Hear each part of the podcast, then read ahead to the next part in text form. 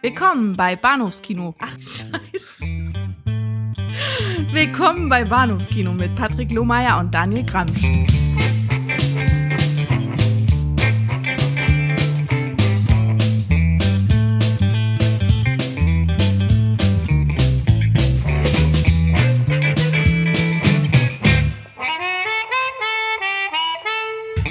Hallo und herzlich willkommen zur Episode 189 des Bahnhofs Kino Podcast. Mein Name ist Patrick und bei mir ist der Daniel. Hallo. Höchstpersönlich. Mhm. Äh, ist das eine äh, Charles Lawton Parodie? Nein, ich Nein, äh, Hommage? Ich dachte eigentlich gerade mehr so an Richard O'Brien, aber okay. Okay. Alles klar. Man, man äh, hört es vielleicht dann noch, äh, dass, dass das Halloween-Wochenende klingt noch nach, weil Daniel, glaube ich, vermehrt. Bei mir Ja. klingt so der ganze Horror-Oktober noch nach. Ich, äh, ich bin irgendwie ein bisschen traurig drum, dass es vorbei ist. Oh je. Ja. Er kommt ja wieder. Er kommt ja wieder und äh, ich habe auch gestern rausgefunden, wir nehmen diesen Podcast am 2. November auf und ich habe, glaube ich, am 1. November, den 1. November gleich damit begonnen, zwei Horrorfilme zu gucken. Das, man ist ja nicht nur allein auf den einen Monat beschränkt, um irgendwie was Gruseliges zu tun. Ich habe auch heute noch einige Kürbisse rumstehen sehen. Ah, Können ja auch Kürbisse. manchmal ganz lecker sein. Kürbisse, sehr gut, sehr gut. Äh, Butternut mit Süßkartoffel und äh, kann man ganz tolle Sachen mitmachen. So so Okay, Rezept-Podcast. Neue Idee für einen anderen Podcast. genau. Ja, ich wollte gerade sagen, äh, Ich meine, damit lässt sich Geld machen, Daniel. Mit dem, was wir hier machen, lässt sich überhaupt nichts machen. ja, schade eigentlich, ne? Aber hier äh, Foodblogger und Foodpodcaster und der ganze Dreck. Also, ja. ich meine, äh, ich habe da allerhöchsten Respekt davor, aber Ja, ja. das ist äh, Riesenbusiness. Äh, worum geht's heute? Wir haben Ja, uns ja was. Neues überlegt. Und habe ich dich gerade unterbrochen? Nein, alles gut. Alles gut. Und, äh, Ja, ich, und ich, rede, ich redete gerade noch ein bisschen Amok. wir haben uns was Neues überlegt und äh, er hat äh, was damit endete, dass wir etwas gar nicht so ganz Neues machen. Nämlich wir reden über zwei Filme, die sich irgendwie thematisch so aneinander anlehnen, aber die neue Sache ist eben dabei, dass wir das letzte Woche per Los entschieden haben, worüber wir reden. Und wir haben äh, das Losglück hat getroffen, das äh, Thema oder Subgenre, filmische Subgenre des äh, femme fatale Films. Und Daniel hat sich da gewünscht, Zeugen der Anklage. Mhm. Witness for the Prosecution von äh, Billy Wilder aus dem Jahr 1957 und meine eine hat sich gewünscht, Die Katze von Dominik Graf aus dem Jahr 1988. Und Das sind die beiden Filme, über die wir heute Abend reden. Und einige schlaue Kommentatoren haben schon auf äh, Facebook oder Twitter festgestellt, na, da wird es ja nicht viel zu meckern geben bei den beiden Filmen. Das ist ja, das, das, das stinkt ja nach Klasse, was wir heute Abend so rezensieren. unangenehm, ja. Ja, ne? Aber mal gucken, wer weiß. also, Hm. äh, vorneweg gefragt, Ja. Daniel Billy Wilder Fan oder eher so, äh, pickst du Es dir Rosinen aus dem Kuchen und äh, hast ja, also ich mag, es, ist, es gibt etliche Sachen, die ich von Billy Wilder sehr mag. Also was ich 1, 2, 3 ist, ist ganz, ganz oben. Ähm, ich gibt Sachen, die ich halt durchaus schon irgendwie klasse finde, was ich, das Mädchen Oma Ladus oder das Apartment oder sowas, das mag ich schon alles ganz gerne. Äh, Zeugen der Anklage hatte ich ehrlicherweise nie, nie so richtig auf dem Schirm. Ich wunderte mich so ein kleines bisschen, dachte ich, ach ja, richtig, Billy Wilder, Mensch, also hätte ich es vorher gewusst. Sowas. Ähm, nee, und, äh, von daher habe ich jetzt nicht unbedingt, ähm, äh, sagen wir mal, übertrieben große Verbindungen, würde ich denken. Ich hatte irgendwie gemutmaßt, wenn wir eines Tages mal, was ich immer für relativ unwahrscheinlich hier äh, über einen Billy Wilder Film in diesem Podcast reden, würde es Boulevard der Dämmerung sein. Weil ich Okay. weiß nicht warum, aber irgendwie habe ich immer so das Gefühl, gehabt, wenn, wenn wir schon über einen Billy Wilder Film reden, das ist der, der sich am ehesten anbietet, weil er eben noch diese, diese Noir-Elemente hat, dieses, diesen Hm, klar, ja. unzuverlässigen Erzähler, ein Mord und äh, auch so ein bisschen, naja, äh, parodistische Elemente. Aber jetzt sind wir eben bei einem Courtroom-Drama gelandet und äh, wie Ja. das American In Film Institute bescheinigt, eines der besten der amerikanischen Filmgeschichte zumindest. Mhm. Und äh, wir gucken mal, ob wir dem zustimmen oder ob wir sagen, so ein, so ein Käse.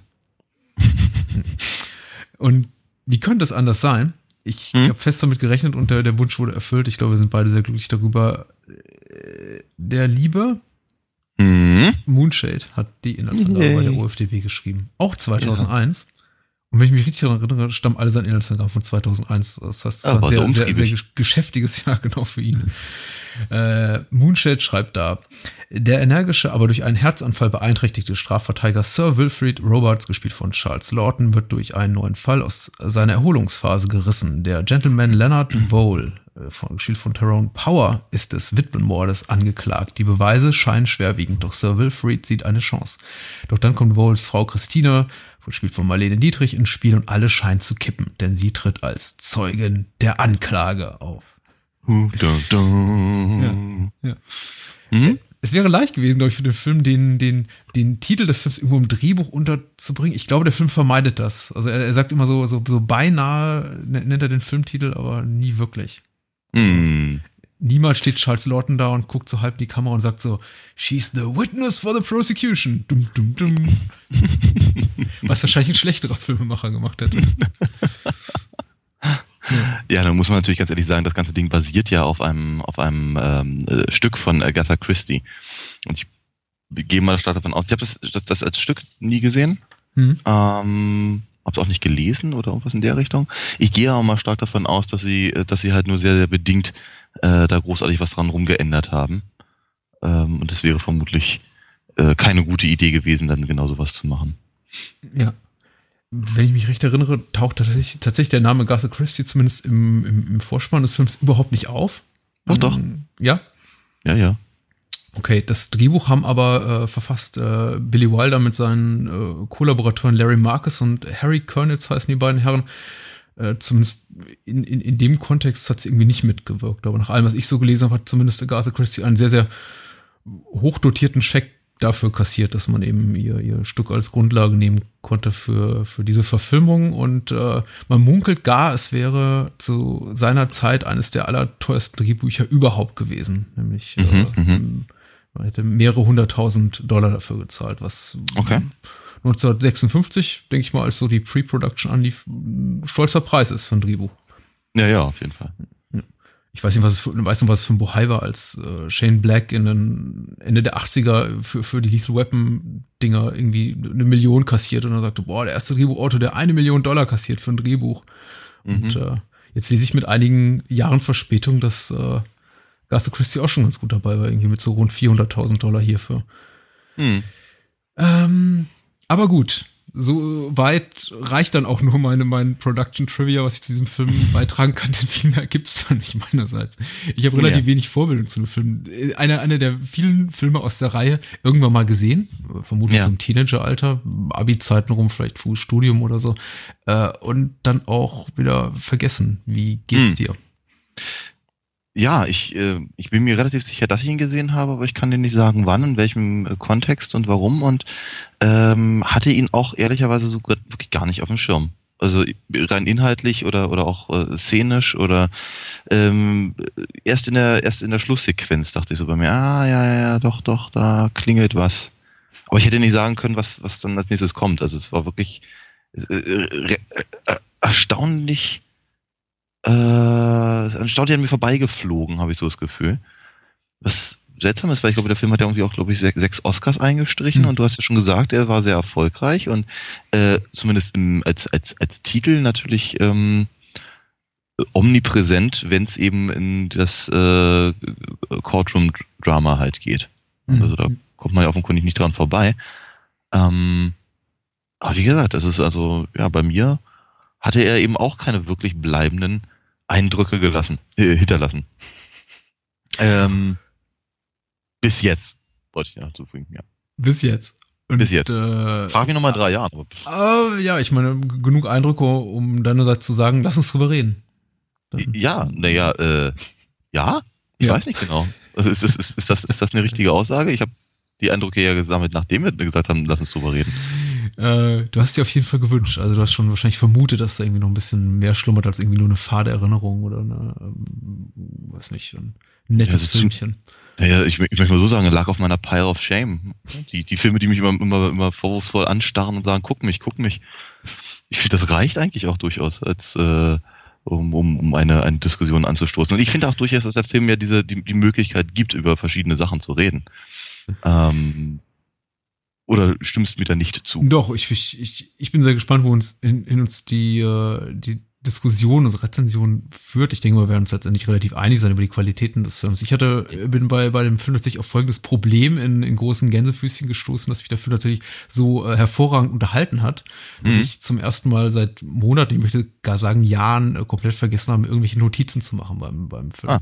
Ah, äh, was ich normalerweise eigentlich immer tue und äh, selbst wenn ich das tue, dann ist das jetzt irgendwie nicht, nicht äh, negativ wertend dem, dem Film gegenüber gemeint. Ich, ich tue es eben einfach gewohnheitsmäßig, dass ich mir irgendwie Momente notiere, die irgendwie im Gedächtnis bleiben, weil ich eben auch Filme manchmal irgendwie mit ein, zwei Wochen Vorlaufzeit sehe. Und äh, im Fall von Zungen der Anklage habe ich das tatsächlich nicht getan, weil der so, ähm, weiß nicht, so, so, so, so unglaublich unterhaltsam dahinschunkelt bis zum, für mich wieder, auch jetzt beim zweiten Sehen, überraschenden Ende. Hm. Was irgendwie auch so eine Agatha Christie-Eigenschaft ist. Also ich muss sagen, ich bin relativ passionierter Agatha Christie-Leser. Ich habe bestimmt irgendwie äh, 30, 35 Jahre Romane gelesen, davon wahrscheinlich 90 Prozent die Hercule Poirot-Romane, zumindest aus der, aus der goldenen Ära der 20er bis 40er Jahre habe ich, glaube ich, alle gelesen. Und ähm, ich habe einige auch schon zweimal gelesen, auch immer hm. mit, dem, mit dem Wissen eben, dass ich vergessen hatte, wer der Mörder ist. Das okay. kann man jetzt darauf schieben, dass auf die Tatsache, dass die Mörder eben relativ wahllos bestimmt werden in den Garth Christie äh, hm. Kriminalroman. Aber äh, ich mag's, weiß nicht, ich, für mich ergibt zumindest beim Lesen einigermaßen Sinn und so war es eben auch bei, bei Zeugen der Anklage. Ich habe mich sehr gut unterhalten gefühlt. Ich fand, das war irgendwie am Ende alles sehr, sehr stimmig und da blickte ich auf meinen leeren Zettel Papier und dachte mir, Mist, ähm, hast nichts notiert. Aber was soll ich mir auch notieren? Ähm, die, die, die, die, die äh, rhetorischen Spitzen, die das Drehbuch da so vollkommen mhm. ausgefeilt einem entgegenwirft, die äh, guten, guten schauspielerischen Leistungen, die äh, das tolle Set-Design, die Kostüme von Edith Head, äh, auch legendäre Kostümbildnerin Hollywoods. Mhm. Ach, ich meine, irgendwie, das war alles so, so rund und schön. Und, ja, ne, es passt, ja, es passt alles sehr, sehr gut. Auf jeden Fall. Ich meine, Charles Lawton ist einfach wirklich brillant. Es ist, da fährt er wirklich, ich meine, er ist in den meisten Sachen, in denen ich ihn gesehen habe, ist er brillant, aber hier fährt er halt wirklich echt auf und man sieht einfach, was für einen unglaublichen Spaß er damit hat. Dieses wirklich sehr, sehr gute, sehr dialoglastige, aber eben mit sehr, sehr guten Dialogen ausgestattete Drehbuch halt äh, zu, zu, zu interpretieren. Und einfach, ist einfach alles äh, sehr fluffig, habe ich so das Gefühl. Ne? Mhm. Allein, allein dieses, dieses, dieses, dieses Hin und Her, bis er dann endlich mal von seinem, von seinem Arbeitszimmer in, in das, äh, das obere Stockwerk fahren kann mit seinem, mit seinem neu eingebauten ähm, äh, Treppenlift, ist wundervoll. Immer wieder fährt er runter und hat noch die ein oder andere äh, Unterhaltung, die er, die er findenreich äh, führt und so. Das ist schon ziemlich, ziemlich großartig. Ähm, Marlene Dietrich ist, ist, ist, ist super, spielt natürlich auch ganz genau die Rolle, die man von ihr erwartet, bis sie dann am Ende gebrochen wird, was hm. ein echt großartiger äh, Kniff ist, weil man zu dem Zeitpunkt dann auch eigentlich ehrlicherweise gar nicht mehr so richtig genau weiß, was soll man jetzt eigentlich glauben. Hm, hm. Aber, ähm, aber sie ist natürlich einfach wirklich ganz hervorragend besetzt. Also es ist, auch, auch an der Stelle waren sie äh, sehr clever. Ähm, mit äh, Tyrone Powers ähm, Performance war ich ehrlicherweise nicht ganz so, zu, so ja. zufrieden und einverstanden. Ähm, hab logischerweise dann gegen Ende verstanden, warum sie es gemacht haben. Aber ähm, da hatte ich halt so ein bisschen so ein bisschen meine Schwierigkeiten, weil ich das ein bisschen ich fand die ein bisschen dick aufgetragen, alles in einem. Ähm, ich hatte den Film jetzt, ich hatte den Film jetzt im Original gesehen und mich störte auch, auch, auch wenn es, es ist, äh, auch wenn es jetzt vielleicht irgendwie für, glaube ich, die, die meisten Menschen vernachlässigungswürdiger Kritikpunkt ist, mich stört eben daran, mich stört eben, dass er kein Engländer ist. Ja. Offensichtlich. Ja, ja, ja, ja. Ähm, ich finde, ich finde, äh, ich, ich sehe, was du meinst, aber ich finde, für die Rolle passt das eigentlich ganz gut. Mhm. Ne? Ähm, aber seine Sachen ich, ich, ich hatte halt öfter mal so das Gefühl, er ist, er ist in einem anderen Film. Er ist, er ist, er ist halt total theatralisch und und und und äh, deutlich, ah, wie sagt man, irgendwie einfach einfach bolder, ist das einzige Wort, was mir da einfällt, weißt du? Er ist halt irgendwie so ja. äh, eben, eben, eben nicht eben nicht so nicht so zurückgenommen wie äh, wie wie wie Dietrich Oder eben Mhm. auch Charles Lawton, obwohl, obwohl er eben natürlich auch eine, eine sehr breit angelegte Figur halt äh, spielt mit ihren den ganzen Quirks und so. Ähm, aber dennoch, dennoch ist es halt eine ganz andere Art des, des, des, des, Schauspiels und natürlich wird dadurch die Figur ganz anders gezeichnet. Mhm. Ähm, und ich, ich glaube, also sagen wir mal, dieses, ähm, was, was ja bei Agatha Christie ja gerne mal ist, ist halt ja diese, der, zumindest der, der Versuch des, des Publikums halt äh, mit herauszufinden, worum es eigentlich gerade geht. Hm. Wer ist der Mörder, wer, wer, äh, äh, wer sagt nicht die Wahrheit? Und wer steht mit wem auf bestimmte Art und Weise da? Und bei mir hat es irgendwie sagen wir mal, schlussendlich Klick gemacht, wenn, wenn eben Tyrone dann eben äh, sich mit einer, einer großen Bewegung an die, äh, an die, an, an, an diesen Balken auf dem, im, im, auf der Anklagebank wirft und, und wie sein, äh, sein, sein, sein, sein Ach und Weh halt rausschreit. Mhm. Und ich denke mir, okay, was nur noch mal kleiner? Aber ich meine, das hat ja auch diese, diese, ich meine, du sagst Recht, er chargiert, das ist irgendwie alles sehr theatralisch, das wirkt oft so als Spieler, als Spieler für die letzte Reihe, aber äh, andererseits ist, schafft es natürlich auch so eine schöne Doppelbödigkeit seiner Performance, wenn man natürlich das, das, das Ende dann berücksichtigt und Ja, eben auch genau. erfährt oder zu diesem Moment kommt dann, an dem du, an den du jetzt kamst, dann irgendwann, an dem man sagt so, Nee, oder? Das, äh, du, du spielst da eine Rolle vor. Du spielst irgendwie nur den, den, den, den hilflosen Tölpel, der irgendwie völlig unschuldig in irgendwas reingestolpert ist. Hm. Und äh, ich meine, das, das, das entschuldigt eben vieles äh, Ja, ja. retroaktiv. Und das äh, ja. macht sich der Film eben dann auch zunutze oder macht sich zumindest in dem Punkt unangreifbar, finde ich. Das Ja, dann natürlich. eben durch, durch das Ende, das quasi sagt, so alles, alles, was ihr bis dato gesehen habt, entspricht nicht den Tatsachen, man euch da eine kleine Scharade vorgespielt. Und Hm. äh, Achtung, ja, hier äh, verspätete Spoilerwarnung. Also wir reden heute Abend über ein Kriminaldrama und einen Thriller, über einen äh, Who Done It und einen How Done It. Also wer, wer, wer nichts gespoilert haben will, der soll bitte Hat jetzt abschalten und eigentlich schon später wiederkommen. Ja. Äh, wobei, wir haben nicht alles verraten. Also ich meine, ich denke mal, äh, das, was du jetzt ansprachst, die Tatsache eben, dass man äh, relativ früh, also vor dem großen Finale, vor den letzten fünf Minuten, dann äh, so, wie, es ist sowohl in Agatha Christie Bühnenstücken als auch in den meisten ihrer Romane wirklich so, dass man bis eigentlich drei bis fünf Seiten vor Schluss nicht genau weiß, wer was gemacht hat und wirklich auch immer so der, der Täter auf den letzten Metern erst enttarnt wird. Ähm, äh, Ja. Obwohl man weiß, dass da was nicht stimmen kann und so auf wahrscheinlich auf irgendwie ein doppelbödiges Finale es hinausläuft mit irgendwie zwei, drei Mhm. Twists und Turns. Muss ich ganz ehrlich sagen, ich hatte den Film weit, weitgehend vergessen, wusste ich zumindest nicht mehr im Detail, was da genau Ja. passieren wird. Dass da jemand ein falsches äh, Spiel spielt, ja, aber wer genau mit wem und dann so die, die, die finale Wendung, nämlich dass dann tatsächlich der, äh, warte mal, der angeblich Gehörnte der Hörner ist und die Gehörnte nochmal gehörnt wird mit einer anderen Frau, so. Hm. Stimmt das Hm. alles? Nee, Hatte ich also, vergessen und kam für mich dann Ja, doch das- relativ überraschend. Ja, ja, das, das, äh, also gerade der Teil ähm, war mir, war mir auch fremd.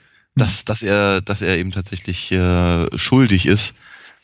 Ich glaube, wie gesagt, ab der Hälfte des Films gibt man sich da keine Illusionen mehr hin. ne? Ja. Ähm, aber wie gesagt, es, ist, es, hätte ja durchaus auch anders sein können, dass sie, dass, sie, dass, dass, dass das Spiel ein, einfach anders läuft und so. Und ich glaube, das ist aber gerade der, der, der, wichtige, wichtige und wesentliche Punkt. Und du hattest ja schon Poirot erwähnt. Ich glaube, das, was einem an, an diesen Geschichten eben so Spaß macht, ist ja gar nicht mal so unbedingt die Auflösung all dessen, sondern eben dem, dem brillan- brillanten Detektiv im Prinzip dabei zuzugucken, wie er, wie er halt brillant ist. Und, und eigensinnig dabei noch, noch äh, zudem. Ne? Mhm. Ja, e- eigensinnig ist Charles Lawton auf jeden Fall. Oh ja. Oh ja. Ich habe mich, hab mich öfter mal gefragt, ob ich, ob ich so, so eine Person im richtigen Leben mögen würde. Weil man, man, man, man hat ja wirklich viel Spaß mit ihm, ne? Diese ganzen, äh, wie, wie er eben seine, seine, seine Nurse da irgendwie versucht auszutricksen und, und, und all das. Und ähm, es ist alles hoch, hoch charmant. Aber ich glaube, im richtigen Leben würde der Typ mir wirklich ziemlich auf die Nüsse gehen. Ja, ähm, also zu Nurse fiel mir ein, das ist tatsächlich etwas, was ich mir äh, anlesen musste und äh, mich da doch relativ überrascht hat. Also die Rolle, die El Elsa Lanchester spielt, die auch im wahren Leben mit, mit Charles Lawton verheiratet war, Ach was. über, über viele Jahrzehnte. Mhm. Äh, äh, bevor sie dann Anfang der 80er eine Autobiografie rausgab, in der sie, in der sie eben offenlegte, dass Charles Lawton schwul war und äh, ah. irgendwie, ja, dass es eine Scheinehe war. Aber ich meine, das musst du erstmal 30 Jahre durchhalten. Also all, allen Respekt an, an, Frau Lanchester, die wirklich eine tolle Schauspielerin ist. Und äh, ich, ich mag sie in all ihren Filmen, die ich sie, sie gesehen habe. Und äh, aber es ist irgendwie so eine Rolle, von der ich dachte, das ist doch auch so eine so eine klassische Agatha Christie ja, ja. Person, äh, die ich meine Agatha Christie's äh, Antipathie gegenüber dem äh, Vibesvolk im Allgemeinen ist, ist, ist relativ bekannt. Frauen kommen bei ihr relativ selten gut weg äh, in ihren Romanen und Bühnenstücken und äh, sind meist irgendwie tendenziell irgendwie herrisch, dumm oder irgendwie grauen, grauenhaft naiv. Und als ich sie so sah, dachte ich, ja, klassisch Christie, musste dann aber lesen, dass tatsächlich eine, eine Idee war von, von Wilder und seinen Co-Autoren, die ah. da reinzuschreiben. Also die war in der Bühnenstückversion gar nicht enthalten. Ähm, ich, ich finde, sie bereichert den Film auf jeden Fall ungemein. Hm. Hatte erstmal die Befürchtung, das wird alles so ein bisschen eine Nummer zu platt.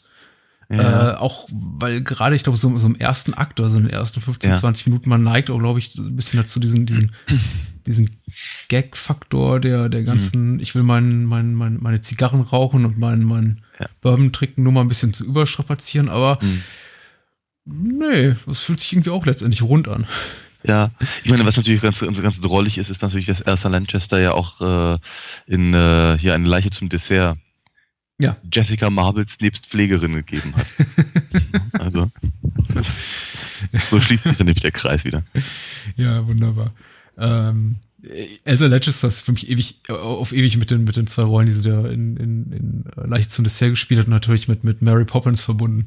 Ja, mal, ah. natürlich, Katie Nanner. Hm. Ja, ähm, und äh, ich, ja, ich, ich finde sie wirklich sehr, sehr gut, genau wie ich eigentlich die ganze Besetzung sehr gut finde. Ich gebe dir aber recht, ich hatte mit Tyrone Power auch wahrscheinlich relativ die meisten Probleme. Ich glaube nicht so sehr wegen seiner darstellerischen Leistung, als viel mit der Tatsache, dass er irgendwie sehr, er wirkt irgendwie sehr müde, sehr verlebt.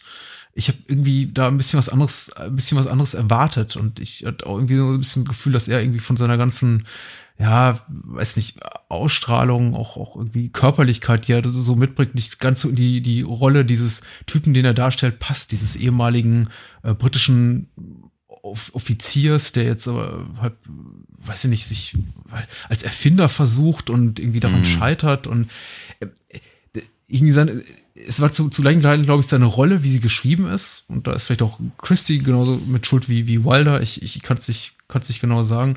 Als auch eben irgendwie die Besetzung mit Tyrone Power, der für mich ja weder, weder irgendwie strahlender Held ist, noch irgendwie Nerd und noch irgendwie, was ist so, mhm. der, der Loser-Typ. Ich, ich nehme ihm irgendwie nichts davon so wirklich ab. Und äh, letztendlich, klar, wird das alles weggewischt am Ende durch diese, diese, diesen letzten Twist, wo er sich dann eben mit durchgestreckten Rücken dahinstellt und sagt, haha, ich habe euch alle irgendwie von Anfang an belogen und betrogen. Hm. Aber es ist tatsächlich auch so, er, er, hat für mich auch so am öftesten für die Momente gesorgt, wo ich gedacht habe, hm, nee, das kannst doch, irgendwas stimmt hier nicht. Hm. Und ähm, über, überraschenderweise, Marlene Dietrich äh, ist einfach mal locker 15 Jahre älter als er. Ja. Sieht aber sehr viel frischer aus, möchte ich mal sagen. In. Ja, in der Tat. Ja. Ähm, ich finde es ganz angenehm, sowas zu sehen, dass es auch andersrum geht, weil ich glaube, ziemlich zur gleichen Zeit oder ein, zwei Jahre später kam der unsichtbare Dritte raus und ich glaube, Cary Grants Mutter wurde von einer Darstellerin gespielt, ich glaube von, von Jessie Royce Landis, die irgendwie drei oder vier oder fünf Jahre älter war als sie. Und, äh, ich finde es schön, auch mal zu sehen, dass sowas auch andersrum geht. Also, ja, ja. Dass auch eine Frau mit Mitte 50 äh, noch einen 40-jährigen äh, Armeeoffizier irgendwie. wobei das natürlich auch mit, ja, wobei das natürlich auch durchaus ja eine der der, der Handlungsinhalte äh, ist, dass er offenkundig nach, äh, wie soll ich sagen, älteren Frauen Ausschau hält, die er ausnutzen kann, mhm. um dann halt am Ende mit der, mit der, der jungen Schnitte da irgendwie durchzubrennen. Ja, ja. Wobei ich nicht weiß, also ich meine, korrigiere mich da gerne. Ich, meine Wahrnehmung war es nicht, dass Marlene Dietrich uns jemals irgendwie so als, als, als, als alternde Jungfer oder nicht alternde Jungfer, aber irgendwie so als, als, als Frau, die es irgendwie nötig hat, sich irgendwie einen Mann zu angeln, dargestellt wird. Es wird zwar natürlich Nein, gesagt, das dass sie schon ja, eben, eine, ja. eine, Ehe hinter sich gebracht hat und auch schon einiges mhm. durchleiden musste. Aber ich glaube schon, sie wird schon so als, als gleichaltrig zu ihm irgendwie dargestellt. Nee, nee, nee, nee? Da, da muss ich dich korrigieren. Es wird okay. durchaus auch ziemlich, ziemlich genau gesagt, dass sie älter ist als er. Mhm. Also vor allem er sagt es dann zum Schluss, dass, dass eben seine seine Ische da mit der im, im Reisebüro war, eben jünger ist als sie. Mhm. Und äh, das ist halt durchaus ein Punkt. Ähm, wo du allerdings recht hast, ist, dass äh, die Figur, also Marlene Dietrichs äh, Rolle, Christine oder Christine, Christine mhm. ähm, äh, nicht so angelegt ist, als würde sie das nötig haben. Ja. Eigentlich. Ne? Also für, für, für sie scheint das eben eigentlich überhaupt keine, überhaupt keinen, keinen äh, Wert zu haben, ja, Diskussionswert zu haben. Im Gegensatz eben zu dem, zum, zum Mordopfer, die halt, ja, die halt einsam wirkt und und und äh, und eben auch ein bisschen hilflos und äh, eben ganz ganz toll findet, dass der jüngere Mann da äh, ja nicht unbedingt Avancen macht, aber zumindest irgendwie für sie da ist. In den, in den Rückblenden. Die uns auch, würde sagen, ich, ich, fand sie sehr, sehr lustig, sehr, sehr, sehr Billy Wilderig. Ähm, aber, äh, aber eben tatsächlich zu dem, zu dem folgenden Gerichtsdrama auch nur sehr bedingt passen, fand ich. Ja. Mhm, mh, mh, mh. Also diese, diese, diese, diese, diese muntere Nummer da mit dem Eischlagen und so, das war auch wiederum etwas anderes. Ich bleib dabei. Ich finde, Tyron Power ist in einem äh, Power ist in irgendwie ist er in einem anderen Film. Ja, diese Szenen sind also ich, ich kann nachvollziehen, dass du dich bei äh, Wilder und seine Co-Autoren gesagt haben, wir möchten den Film so ein bisschen öffnen, auch räumlich öffnen, dadurch eben ja. die ganzen Rückblenden, dadurch eben auch irgendwie die Möglichkeit, den, den Gerichtssaal zu verlassen oder das, das Anwaltsbüro mhm. zu verlassen und dass man eben natürlich gesagt hat, wenn wir irgendwie Leute dazu bewegen wollen, ein paar Dollar auszugeben für ein Kinoticket, müssen wir ihnen mehr bieten, als jetzt, jetzt irgendwie ein, Bühnenstück mit irgendwie drei Bühnenbildern kann.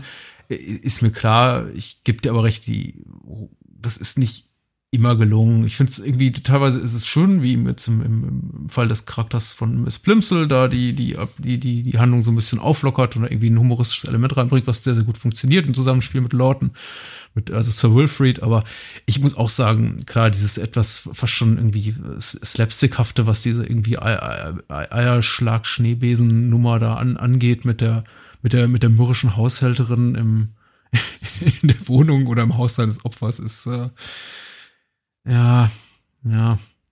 Geht eben schon mehr so in Richtung Farce, äh, vor allem wenn man dann eben auch noch so sich vor Augen führt, dass da, dass er quasi die ganze Wohnung einsaut mit, mit Eischnee. Ja, und ja. Äh, das anscheinend überhaupt nicht äh, von, von seinem Opfer in Spee so wahrgenommen wird, äh, sondern einfach so, ach, da haben sie aber ein tolles Spielzeug und äh, das brauchen wir auch, ja. Ja, sie eben auch tatsächlich so, äh, ich weiß nicht, eben also schon schon amüsant ist und was sie sagt nicht nicht schlecht geschrieben ist, aber ebenso auch als als Figur ein bisschen ich weiß nicht, ihr, ihr fehlt als, als Figur des Mordopfers, wenn man denn schon sich dazu entscheidet, das Mordopfer quasi in den Film mit reinzubringen, als Figur, die man auch sieht auf der Leinwand, ihr fehlt so ein bisschen einfach ans, äh, an Gewicht. Man mhm. ist nicht unbedingt traurig drum, dass sie mhm. nun nicht mehr ist, um es mal irgendwie so diplomatisch auszudrücken. Äh, ja. Es ist jetzt auch, man, man wünscht jetzt auch nicht den Tod an den Hals, aber sie ist jetzt nicht eine Figur, wo man sagt so, wow, da, die ist mir richtig so ein bisschen ans Herz gewachsen. Ja, das ist richtig. Aber ich glaube, sie soll so sein. Ja. Also ich meine, bei Gatha Christie gibt's ja, gibt's ja eben auch nur sehr bedingt, äh, wie soll ich sagen, ähm, Opfertypen. Ja. Meistens sind es ja schon Leute, die man halt äh, auch nicht so richtig nett findet. Ja. Ne, damit, damit das Motiv einfach auch nachvollziehbar ist. Hm. Ähm, und die alte Witwe ist jetzt nicht unsympathisch. Ne? Und ich glaube, dass sie halt schon so angelegt ist, dass man eben sagen, äh, sagen soll, ach Mensch, ja, die arme Frau war so einsam. Und dann kommt er mit seinem Schneebesen. Und dann bringt er es auch noch rum. Mit seinem Enkeltrick und ja, ja. ja. Ähm, ja es ist, äh, ich, ich weiß nicht, ich, ich, ich sehe es als einen, ich sehe es in einem Film, den ich als fast als rundum gelungen betrachte, den ich irgendwie sehr, sehr auch sehr schätze oder jetzt wieder sehr schätzen gelernt habe, tatsächlich als eines, als eines etwas schwächeren Elemente, zumindest so handlungsseitig, aber vielleicht das Schwächste ja. sind diese ganzen Rückblenden mit ihr, einfach weil mhm. sie für mich als Figur nicht wirklich nachvollziehbar ist und auch, sagen wir mal so, die Entwicklung ihre Entwicklung zu in, in diese Opferrolle, in, in die Rolle Mhm. seines Opfers mir auch ein bisschen zu abrupt geht. Ich, ähm, ich meine, es gibt wahrscheinlich diese Frauen, die Frauen, die so verzweifelt sind auf, und auf der Suche nach Liebe, irgendwie verwitwet seit einigen Jahren, einsam und dann kommt dann irgendwie ein Mann, der 10, 15 Jahre jünger ist als sie, als sie macht irgendwie Avance und sagt, ach, sie haben aber einen hübschen Hut und sie haben aber so ein charmantes Lächeln. Aber Mhm. es ist halt, für, für mich ist es so nicht ganz nachvollziehbar gewesen. Ich möchte meinen, dass irgendwie eine Frau in, in ihrer Situation, eben die alleine ist, die wohlhabend ist, die äh, äh, offensichtlich sehr eingeschränkt nur äh, sich irgendwie in, in, in soziale Kontakte pflegt, ein bisschen vorsichtiger ist und nicht irgendwie sofort da irgendwie quasi Mhm. Arm, Arm in Arm das Kino verlässt mit einem Mann, der ihr noch völlig fremd war. Kurz weil er sie nur einmal kurz vorher gesehen hat durch eine Schaufensterscheibe. Ja, ja, ja. Aber gut, also das ist jetzt mal so mein kleines persönliches Beef. Nö, ich, äh, und ich, und ich, ich kann es super nachvollziehen. Ähm, ich finde dann an diesen Stellen eben den Film auch, wie soll ich sagen, äh, schwächer als eben in, in dem, in dem, in den Kammerspielartigeren Sachen, bei denen ich eben auch das Gefühl habe, dass sie äh, eben in dem Original vermutlich schon angelegt waren. Hm. Also äh, einfach die, ähm, naja, im Prinzip alles mit Charles Lawton, weil er einfach wirklich so großartig ist. Ob es eben die diese Analyse des Falls in seinem in seinem Arbeitszimmer ist oder ob es dann eben sein Einsatz im im Gerichtssaal ist. Ähm, ich hatte ich hatte ehrlicherweise gedacht, dass sie aus der aus der Herzinfarktnummer vielleicht doch noch ein bisschen mehr machen. Man sieht ihn ja immer wieder mit seinen mit seinen Pillekin rumspielt, äh, ja rumspielt. Und da hatte ich jetzt schon angenommen, dass da irgendwie jetzt noch was was Größeres, Dramatisches mit passiert. Äh, kam nicht. Aber es ist so ein schönes, also dieses, dieses Spiel mit den Pillen auch immer so, äh, so, so ein schönes, klassisches, ich möchte nicht sagen wildersches, weil ich glaube, andere Regisseure haben das, haben das eh nicht geschickt angewandt, aber es ist so ein schönes erzählerisches Element, um einfach Ja. den, den, das- das Fortschreiten der Zeit äh, so Ja. zu symbolisieren und eben Ja. zu zeigen, okay, das ist jetzt irgendwie, das, was ihr jetzt seht, ist jetzt nicht an, spielt sich nicht an einem Nachmittag ab, sondern dieser Prozess zieht sich möglicherweise über Tage oder Tage oder Wochen hin. Hm. Eine Pillenpackung vor sich muss eben drei am Tag nehmen oder zwei am Tag nehmen und irgendwie, man sieht eben, wie die, wie die Menge der Pillen so schrumpft. Und dann Ja. irgendwie so, so im letzten Akt nur mit, mit vor, vor drei, vier Pillen. Das ist jetzt sehr, Ja, das sehr, ist sehr schön cool. gelöst. Auf jeden Fall. Gute alte Zeit. Ja, auf jeden Fall. Also ich, ich muss ja ganz, also ich, ich, ich tue mich ein bisschen schwer damit, äh, also den Film tatsächlich zu, zu analysieren oder, oder darüber noch, noch äh, großartig viel mehr zu sagen. Aber ich sehe so eine Filme einfach wahnsinnig gern. Ich mag, ich mag das. Ich mag dieses, das, das ist so ein, äh, ja, ich bin so ein Klassiker-Freund. Ja. ich, ja, ich sagen, die ganzen, die ganzen, ganzen Sachen, die halt ehrlicherweise in, einer, in irgendeinem dritten Programm am äh, Sonntagnachmittag früher liefen oder sowas. Ja. Ich sehe sowas einfach wirklich gerne. Äh, ja, ich, ich weiß nicht, was ein Klassiker ausmacht, aber ich würde sagen, äh, zogene Anklage ist, ist einer, auch in Ja. meinen Augen. Hat äh, Spaß gemacht und äh, würde ich doch äh, jederzeit wieder gucken. Ich hoffe, es vergeht nicht mehr so viel Zeit bis zum nächsten Mal. Und äh, vielleicht schaffen wir es ja doch nochmal irgendwie einen anderen Billy Wilder unterzubringen. Ja, ja. Was ich, ähm, was ich ein, vielleicht noch ganz kurz anmerken will, Hm, ist, äh, ähm, äh, unser, unser Thema ist ja eigentlich femme fatale. ja. Ne? Darüber haben wir jetzt auch irgendwie noch gar nicht gesprochen. Äh, Hm. Und ich, hm, was? Ich sag dazu gleich noch was, ja, ja. Ach so. Sprich mal. Ähm, hm, die sagt bitte, gleich- äh, wenn, wenn du solche Geräusche machst, dann bitte ich dich bitte Nein, ich hab- was zu ich sagen. hab's- hab ich hab's einfach- Bock, mich zu verrennen. Nein, nein, nein, ich hab's, ich hab's, ich hab's, äh, ich hab's tatsächlich, ich, ich finde es einen schönen, schönen Aufhänger für, äh, für, für, für den Podcast, um zu sagen, man hat irgendwie so ein, so ein, so ein eine inhaltliche Ähnlichkeit, äh, mit der man es irgendwie rechtfertigt, dass man über genau diese zwei Filme redet. Allerdings muss ich sagen, dass ich weder den einen noch den anderen Film jetzt jemals mit dem Auge geguckt habe. So, wir müssen daraus jetzt irgendwie so die femme fatale Rolle äh, analysieren. Auch so, weil, ich schon. Okay. äh, Ähm. ja, weil, weil wir irgendwie so immer, immer auf, auf, auf, auf die Plotsache nie so wahnsinnig scharf blicken wie eben auf andere Elemente des Films. Aber wahr. sprich dich aus, sprich dich aus. Jetzt hast du mir, ehrlicherweise hast du mir jetzt so ein bisschen den Wind aus den Nein. Segeln genommen. Nein. Doch, doch. Ich, ich möchte es hören, ich möchte es hören. Ich weiß ja nicht mehr genau, was ich sagen wollte jetzt, meine Güte. Ähm, Marlene Dietrich spielt ein doppeltes Spiel. ja, ja. Hm? Und äh, ich, ich las halt im Vorfeld, so, äh, dass, dass, dass sie halt irgendwie äh, gerade in dem Film so, so den, den äh, klassischen Urtypus einer femme fatale darstellen würde. Mhm. Fand ich ehrlicherweise nicht so unbedingt. Ähm, aber eben dieses Unterkühlte, was ich vorhin schon erwähnt habe, und äh, äh, ja, das eben den, den, den Helden, also in diesem Fall Charles Lawton, im Prinzip ausspielen mhm. oder oder oder äh, äh, ein, ein, ein, ja, ein falsches Spiel, hattest du es, glaube ich, genannt, zu spielen, äh, das sicherlich, ja. Mhm. Der große Triumph des Films ist ja so jetzt als, als, als Kriminalfilm oder als Whodunit ist es ja tatsächlich äh, dieses zu diesem Zeitpunkt ja schon sehr fest in der Hollywood-Geschichte oder diesen Hollywood-Plot-Mechanik etablierte Motiv der femme fatale. Ich meine, keiner hat es damals femme fatale genannt, außer vielleicht den, den den, den, den französischen Kritikern, die Filme, Begriffe wie femme fatale oder Film noir etabliert haben. Aber mhm. im Grunde dieser, dieser Figurentyp war ja bereits fest etabliert. Ich meine, dem ging ja irgendwie mhm. bereits, weiß nicht, 15, 50 Jahre Geschichte, weiß ich, des, des, weiß ich, düsteren, dunklen Kriminalfilms, des Gangsterfilms voraus, in der eben ähnlich angelegte Rollen auch schon zuhauf zu finden waren.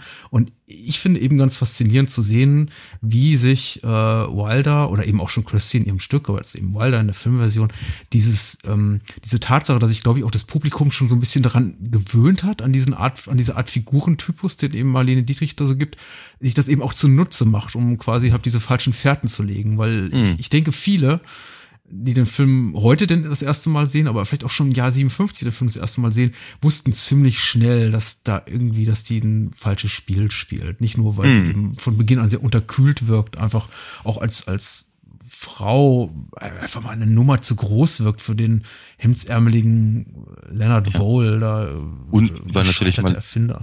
Und weil natürlich äh, Marlene Dietrich äh, halt gebündelte Star Power mitgebracht hat. Ja, ja, ja. ja die raucht den zum Frühstück, sagen wir mal ehrlich. Ich meine, Tyrone Power ist, äh, äh, ich möchte ihn auch nicht kleinreden, er hatte eine sehr kurze Karriere, liegt daran eben aber auch, dass er nicht sehr alt wurde. Ich glaube, ein Jahr später war er dann auch tot.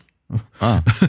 ähm, hm. War aber schon ein mittelgroßer bis großer Star und hat in sehr, sehr großen Blockbustern eben mitgespielt, vor allem eben auch in, in, Abenteuerfilmen, Piratenfilmen, ähm, Säbelfilmen, wie man hm. das nennen mag. Aber Marlene Dietrich, klar, Marlene ist, äh, ist ja, die, die ist jemand wie, wie Tyrone Power zum Frühstück.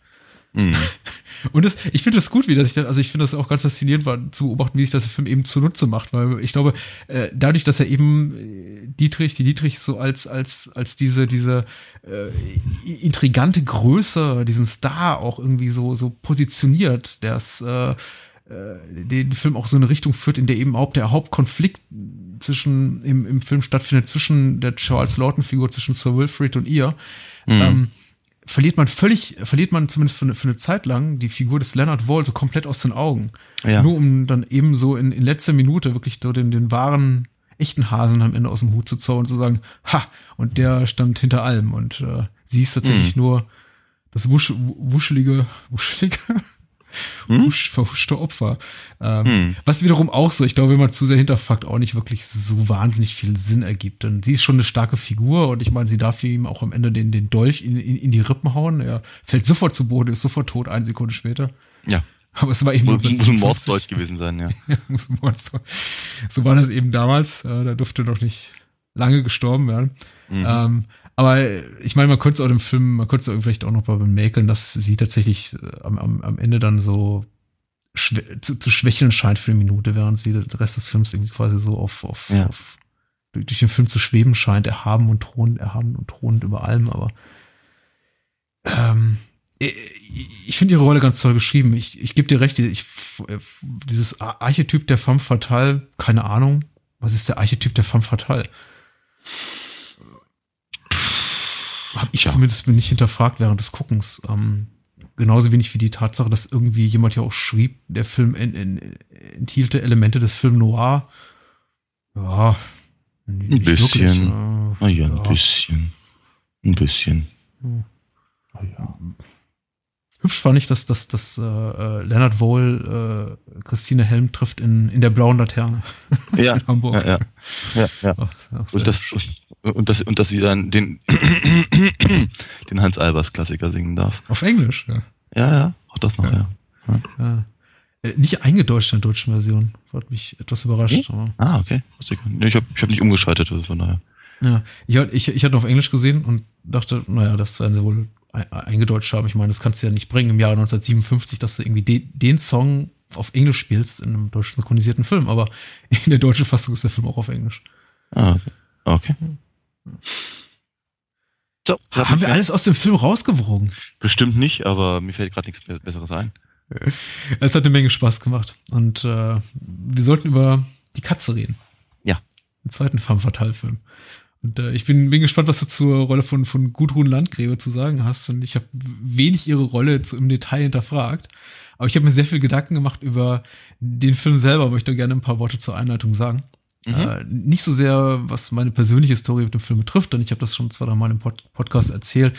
Es ich wiederhole mich ungern, nur wenn, wenn ich muss und äh, möchte es irgendwie hier gern vermeiden. Ich glaube, es ist genug zu sagen, äh, die Katze äh, war mein Wunschfilm für diese Woche und ich habe ihn gewählt, weil es eben einer meiner absoluten Lieblingsfilme ist. Möglicherweise Material für die ewige Top Ten, wenn ich dann sowas hätte ich bin mir nicht sicher. Ich weiß nicht, ob die Qualität des Films letztendlich rechtfertigt. Das werden wir jetzt irgendwo am Ende des Abends auch nicht äh, entschlüsseln können. Denn ich bezweifle, dass du meine, meine maßlose Euphorie für den Film teilen wirst. äh, aber ja gut, meinerseits ist sie eben da.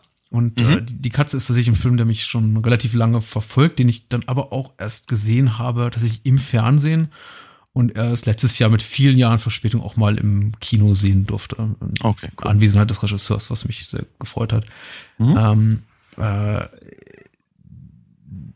Film, der ungewöhnlich ist für das deutsche Kino, damals wie heute. Man redet sehr viel, redete damals sehr viel in der zeitgenössischen Kritik, nicht so sehr davon, weil ich glaube, so selbstreflektiert war man noch nicht, aber meinte schon so, ja, das ist ja ungewöhnlich, dass ja mal irgendwie so, so, man versucht in Deutschland einen Action-Thriller zu machen und ist irgendwie schon so ganz, ganz respektabel und äh, entsprechend wohlwollend hat man den Film dann auch äh, zensier, äh, rezensiert. Äh, heute blickt man, glaube ich, noch ein bisschen respektvoller darauf zurück und äh, sieht eben, dass man da, dass wahrscheinlich da Dominik Graf schon so sowas wie Pionierarbeit geleistet hat. Pionierarbeit wäre schön, wenn es dann irgendwie Früchte getragen hätte und man irgendwie sagen könnte, äh, dank Dominik Graf oder irgendwie anderen Filmemachern, die vielleicht ein paar Jahre später kamen, wie keine Ahnung, zehn Jahre später Tom Tick war mit Lola Rent, mhm. äh, hat sich das irgendwie dieser, dieser, dieser Trend angehalten und wir sind heute ein, ein, ein tolles Action-Kino-Land. Sind wir aber nicht. Mhm. Nee. nee. Und wenn was in die Kinos kommt, und ich habe nicht gesehen, ich möchte darüber jetzt nicht urteilen, äh, sowas wie irgendwie äh, Till Schweigers äh, Kino-Tatort, mhm. Chiller in Action oder sowas hieß der, dann gehen da ungefähr 10.000 Leute rein. Mhm. Also äh, Deutschland als Action-Kinoland hat sich nicht wieder wirklich, wirklich etabliert. So. Nee, kann man so nicht sagen. Kann man so nicht sagen. Und äh, ja, die Katze war relativ alleine da und blieb auch relativ alleine viele, viele Jahre noch. Äh, 88 kam in Deutschland noch nicht, aber das kam, er kam erst 89 raus, äh, auch stirb langsam raus. Nee, der kam auch schon 88 raus. Hatte interessanterweise ähm, 30.000 weniger Zuschauer als die Katze in Deutschland. Ah, okay. Ähm, insofern, ha, ähm, der, der erste große Triumph, aber äh, man muss so ein bisschen relativieren dazu sagen, die Katze ist zwar erfolgreich gewesen mit ungefähr 1,3 Millionen Zuschauern, allerdings war sowas wie, wie Ich und Er von Doris Doria oder, oder mhm. Von Loriot äh, um, um ein Vielfaches äh, erfolgreicher mit mehreren Millionen Zuschauern. Also durchaus eine Prestigeproduktion, der neuen Konstantin-Film, die 79 von Eichinger neu aufgemacht wurde, mit äh, großen Stars, Gudrun Landgräbe und Götz-George damals. Aber ähm, ein schöner Erfolg, aber kein überragender Erfolg und vor allem nicht äh, Schule machen für das äh, deutsche Kino. So, so, so viel zu äh, meinem, meinem Hintergrundwissen. Ich habe ja. noch einiges mehr zum Besten zu geben, wenn man es dann später noch hören will. Aber mhm. ich schieb's ein bisschen nach hinten und lese vielleicht einfach mal die Inhaltsangabe vor. Okay. Ja? Ja. Mich hat das gerade wahnsinnig interessiert, aber ähm, ich könnte sogar was, ich könnte sogar was zum Eric Burden Song sagen, der ah, ja. im Film mit drei Varianten zu hören ist. Einmal irgendwie eine Neuaufnahme im Abspann und einmal in der Originalaufnahme im den, den Opening Credits und der in den Opening Credits klingt sehr sehr viel besser, rauchiger, verruchter und mhm. versoffener als der am Ende.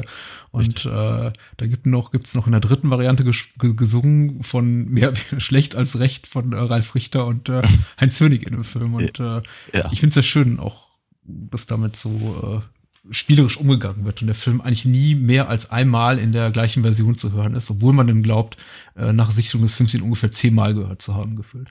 Ja, ja. Aber das hatten wir schon mal im Supermarkt. Mhm. Und da warst du tatsächlich über dieselbe Version. Richtig, aber nie, nie vollständig. Ja. Okay, äh, ich lese die Inhaltsangabe vor. Wir reden über äh, die Katze, basierend auf dem Roman Das Leben einer Katze von Uwe Erichsen. Und äh, die Inhaltsangabe hat geschrieben unser lieber Freund Max äh, von der Wiederaufführung. Wiederaufführung hat auch schon einen Podcast gemacht über die Katze. Lang ist her, ich glaube schon zwei Jahre. Äh, ist sehr hörenswert, habe ich vor langer Zeit auch gehört, als er rauskam. Und äh, wir verlinken den in Show Notes. Ich lese mal seine Cool. Inhaltsangabe vor. Mhm. Äh, Max schreibt da Düsseldorf, äh, 16.06.1987, Probeeck, gespielt von Götz Georg, hat sich im Hotel Nico einquartiert. Von dort aus plant und leitet er einen Banküberfall, bei dem sein Kumpel Junghain, gespielt von Heinz Hönig, und der angeworbene Kleinkriminelle Britz, äh, gespielt von Ralf Richter, die Angestellten als Geiseln halten. Die Polizei rückt mit einem Großaufgebot unter Leitung des knallharten Ermittlers Voss, gespielt von Joachim Kemmer, der Junghain vor Jahren schon mal geschnappt hatte, an. Da sich im Banktresor ledig- lediglich 200.000 Mark befinden, fordert Junghain einen Wagen und drei Millionen von der Polizei im Tausch gegen die Geiseln. Doch im Laufe des Tages zeigt sich, dass jeder Beteiligte eigene Pläne hat und die Verbrecher keinesfalls immer zusammenarbeiten. In der Inhaltsangabe fehlt, äh, fehlt ähm, äh, Frau, Frau Eser, die äh, Frau des äh, Bankdirektors. Das ist äh, Jutta Eser, gespielt von Gudrun Landgräbe, auf die wir gleich auch noch zu sprechen können, Mhm. kommen. Ansonsten relativ adäquat. Ja. Hast du den Film zum ersten Mal gesehen? Ja. Ja. Äh, schildere deine ersten Eindrücke. Ähm, ich fand den ganz, ganz großartig inszeniert, sehr, sehr spannend. Ähm, sehr, sehr, äh, wie soll ich sagen, äh, für, für einen Action-Thriller sehr durchdacht. Ich fand interessant, dass du gerade auf, auf äh, Die Hard eingegangen bist, weil ich musste da so ein oder zweimal dran denken. Ähm, also dieses, auch einfach dieses äh, Spiel mit, ähm, Ne, ja, die, die, die Geiselsituation natürlich und dann halt äh, die, die, die Tatsache, dass eben, äh, dass eben nicht so offensichtlich ist, wie es ursprünglich wirkt. Ja. Es darum gar nicht so richtig geht. Um den, um den, äh, den, den, den Banküberfall halt in dem Fall, äh, jetzt hier. Ähm, fand ich ganz interessant, dass halt irgendwie zum, zur gleichen Zeit, mehr oder weniger, da sehr ähnliche Ideen halt ähm, umgesetzt wurden im Action-Kino. Sowohl in Hollywood mit Bruce Willis als auch hier. Hm. Ähm, ja, wie gesagt, also ich fand ihn, ich fand ihn auch ganz, ganz, ganz wundervoll. Ich habe, ich habe natürlich so, ich habe ein, ein paar ganz kleine Problemchen, äh, die mh, ja we- weniger, also, weniger objektiv sind, möchte ich mal sagen. ähm, ich, Es gibt keine objektive Filmkritik. äh, Nein, aber es gibt Oder Filmkritik, zumindest die nicht sich hier bei uns. Na, das, das, na, das stimmt doch auch nicht so ganz. Fi- Fi- Filmkritik kann zumindest versuchen, soweit objektiv zu sein, indem halt ähm, deutlich mehr Hintergrundwissen und und äh, und Beobachtungen und das, was andere Leute gesagt und geschrieben haben, einfließt in die in die ähm, in die Analyse. Ja, aber dann bist du der Typ, der im Sat 1 Frühstücksfernsehen sitzt. Nee, dann, nee, der Typ, der im Satz 1 Frühstücksfernsehen sitzt, ist, ist auch der gleiche Typ, der, der, der Herzpillen bekommt von seinem Arzt, weil, er sich über alles aufregt. Nee, ich, was, was ich halt einfach, also ich kann einfach, ah, Gott, wie soll ich sagen, Götz George ist ein großartiger Schauspieler, aber zu der Phase seines Schaffens mochte ich ihn einfach gar nicht. Mhm. Also überhaupt gar nicht. Ähm, ich mochte Schimanski nie. Und ich mochte diese, mochte diese, diese, diese, diese Actionrollen, die er, die er irgendwie in den 80ern bekommen hat, fand ich meistens ganz furchtbar. Und es geht mir hier re relativ, relativ stark auch so. Mhm. Nur, dass es hier nicht stört, weil er ist nicht der Held. er ist so die Hauptfigur. Mhm. Und ähm, ich, und das, was er macht, macht er sehr, sehr gut, weil wie gesagt, er war ein sehr, sehr guter Schauspieler. Ähm, aber das ist halt so, so, so, ein, ist halt so, ein- so ein prinzipielles Problem, was ich halt habe mit Götz George in den 80ern. Und die Landgräbe mag ich auch nicht besonders. Ähm, und ich finde, die beiden haben ehrlicherweise so null Chemie. Also gar nicht. Ich mag die auch nicht zusammen in der, in der, in der, in der, in der Anfangssequenz irgendwie pimpern sehen. Ich fand das ganz furchtbar. Und ich fand eigentlich den Film immer dann besonders gut, wenn die beiden nicht dabei waren. Ähm, ja, also wenn, wenn, wenn, wenn George halt im, im, äh, praktisch versucht, die Fäden in der Hand zu behalten, im, im alleine im Hotelzimmer, dann ging's wieder, dann war es wieder okay, weil wie gesagt, das, was er macht, macht er ja sehr gut. Ähm, ähm, aber sagen wir mal, die Geschichte von Heinz Hönig und äh, Ralf Richter hat mich um einige Klassen mehr interessiert. Weil die beiden fand ich halt richtig dolle gut. Joachim Kemmer hätte ich gewünscht, hätten sie, hätten, hätten, hätten sie ihm die Unibrow mal ein bisschen rasiert, aber ansonsten äh, habe ich mich auch sehr gefreut, ihn, ähm, ihn, ihn da halt in, in, dieser Rolle zu sehen. Ich mochte, ich mochte Joachim Kemmer immer sehr, sehr gerne.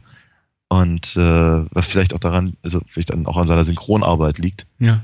Ähm, und äh, wir, die, die Handvoll Filme, die ich halt mit ihm gesehen habe, an die ich mich auch erinnere, dass er da drin war, ähm, ja, wir fand, fand ich immer ganz, ganz sympathisch, ihn halt eben auch mal nicht nur zu hören, sondern eben auch zu sehen.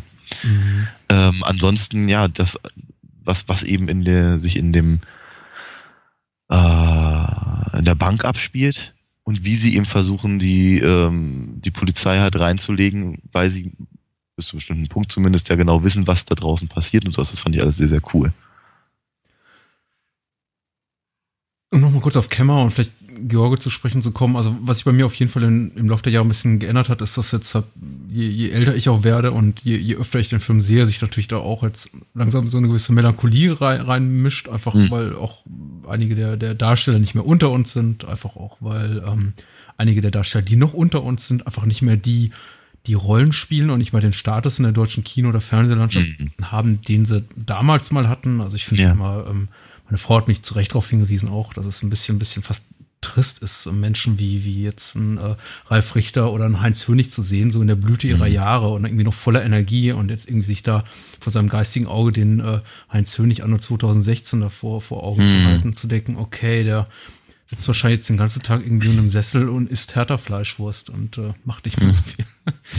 also, das ist irgendwie schon so traurig. Ich meine, die, die, die, die, den quillt eben noch so das Testosteron und die Energie aus, aus, aus allen Poren. Ich habe ehrlich gesagt kein Problem mit Gudrun Landgräbe. Ich äh, gebe dir recht, dass die, das Verhältnis der beiden natürlich sehr, sehr unterkühlt ist. Ich das ist jetzt irgendwie nicht entschuldigend, aber vielleicht irgendwie auch wieder so ein bisschen als, als er Erklärung gedacht. Äh, die, die, die Besetzung der Hauptrollen war Dominik Graf eben vorgegeben. Die neue Konstantin-Film hat die Entscheidung getroffen, wir müssen was produzieren mit Gudrun Landgräbe und Götz George, zwei ah. der größten deutschen Kinostars in Hauptrollen. Und mhm. darum hat sich dann quasi erst das Programmprojekt äh, entwickelt. Mhm. Also ähm, okay da hat wieder, wieder Drehbuchautor noch irgendwie Regisseur wahnsinnig viel Mitspracherecht gehabt. Ich finde, ehrlich gesagt, es funktioniert ganz gut. Ich mag Götz George auch das, da bin ich jetzt auch genauso subjektiv wie du in deiner Kritik, ja. eigentlich ganz gerne zu der Zeit. Mhm. Ja, weil du sagtest, du mochtest ihn zu der Zeit in seinen Actionrollen nicht und ich denke, du meinst dann mit eigentlich hauptsächlich Schimanski dann. Ich meine, viel außer Schimanski hat er in den 80ern auch nicht gemacht. Es gab diesen Fahrstuhl-Thriller. Wollte ich gerade sagen, ja, den, den, äh, den zum Beispiel, ja. Den ich ganz gerne mag, aber ab abseits davon ist eigentlich außer Schimanski nicht viel gewesen in der Zeit. Hm. Um, ähm, Reicht aber. aber du hast, du, ja, du hast natürlich recht. Ich meine, mit Schimanski war er sehr präsent. Er hat zwar nur irgendwie jeden, jedes Jahr zwei Schimanski-Folgen gemacht äh, und da irgendwie seinen, seinen Duisburger Kommissar zum Besten gegeben. Aber man hat eben das Gefühl gehabt, er ist eigentlich die ganze Zeit da. Ja. Ähm, weil er eben, weil es eben sehr thematisiert wurde in der Presse mhm. und äh, irgendwie auch ja, einfach ein riesiger Star war in dieser ansonsten relativ starlosen Fernsehreihe, die zwar auch ein paar andere, paar andere bekannte Gesichter zu bieten hatte, aber eben niemand zu seiner Größenordnung. Und er war vielleicht ein bisschen zu präsent und da vielleicht auch ein bisschen nervig. Ich persönlich, ich meine, uns, oder, uns trennen vier Jahre. Ich weiß nicht, ob mhm. das damit reinspielt.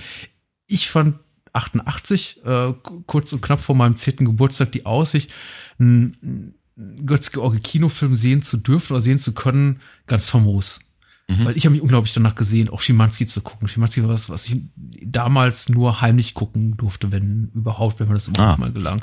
Und irgendwie sowas wie, wie die Katze sehen zu können im Kino, ganz super. Von daher war irgendwie schon, bevor ich dann den Film das erste Mal sah, Jahre später, irgendwann schon so eine ganz große Sehnsucht danach da, den Film zu gucken. Mm, weil eben gesagt, okay.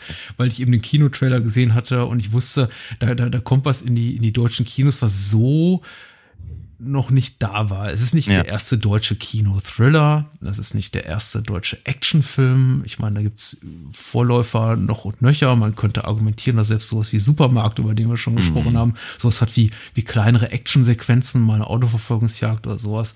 Aber diese Art von äh, wirklich, wirklich durchdachten ähm, Spannungskino, einfach auch Tempokino, ich weiß gar nicht, wie ich es beschreiben soll, das auch einfach mal äh, thematisiert, wie, wie weit der, ähm, äh, der Fortschritt mittlerweile äh, ver verlaufen war in der Verbrechensbekämpfung oder in der Verbrechensdurchführung durch Einsatz von GPS und Peilsendern und Abhörmikrofon, Walkie-Talkies, Funkgeräten, was weiß ich, äh, BTX und diese ganzen, einfach die ganzen, äh, dieser ganze technische Firlefanz, der in dem Film eingesetzt wird Mhm. ähm, in Kombination wirklich mit dieser sehr, sehr durchdachten Handlung, mit diesen sehr, sehr klar gezeichneten Figuren, die irgendwie fast schon so äh, archetypisch für die Rollen, die sie eben darstellen, auch nur irgendwie zum, zum fast alle nur mit Nachnamen benannt sind und das sind wahrscheinlich noch nicht mehr ihre richtigen Namen. Es reicht einfach zu wissen, dass der, das ist der Einsatzleiter, das ist Voss.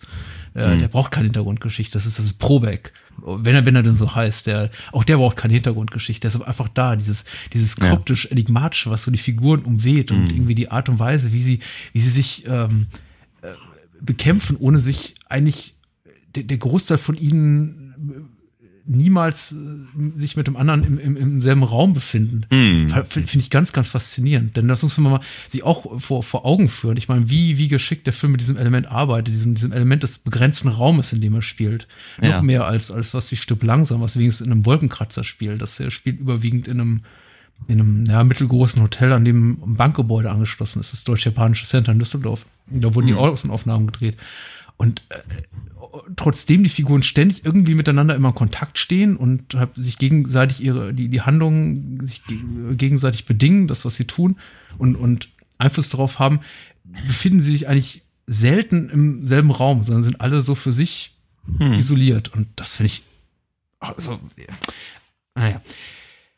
Ich komme in Schwadronieren. Äh, Nee, das ist total toll. Äh, Ich- ganz, ich- ich höre- ganz ich faszinierendes Normalerweise äh, ich das. erzählerisches Element. das ist, äh, und ja, ja, ich meine, dieser, dieser technische Füllefanz, den ich eben anspare, das ist, glaube ich, das, was mich auch irgendwie so als, als, als Kind und Jugendlicher irgendwie so fasziniert. Eben die Tatsache, Mhm. dass da eben auch schon in der Presse dann davon die Rede war, dass eben äh, der Film quasi so zum ersten Mal äh, vollumfänglich zeigt, welche Möglichkeiten dann mittlerweile äh, zur, zur Verbrechensbekämpfung eingesetzt werden, was natürlich irgendwie die positiv, etwas positiv äh, ge- gefärbte Berichterstattung Erstattung, äh, verschwieg, ist eben, dass auch äh, hauptsächlich der der Bösewicht des Films sich eben dieser Mittel bedient und Ja, ja. derjenige ist, der die Polizei über den Großteil der, der Filmhandlung linkt. Mhm. Aber Mhm. na gut, da wollte man vielleicht da ein bisschen politisch korrekter sein als notwendig.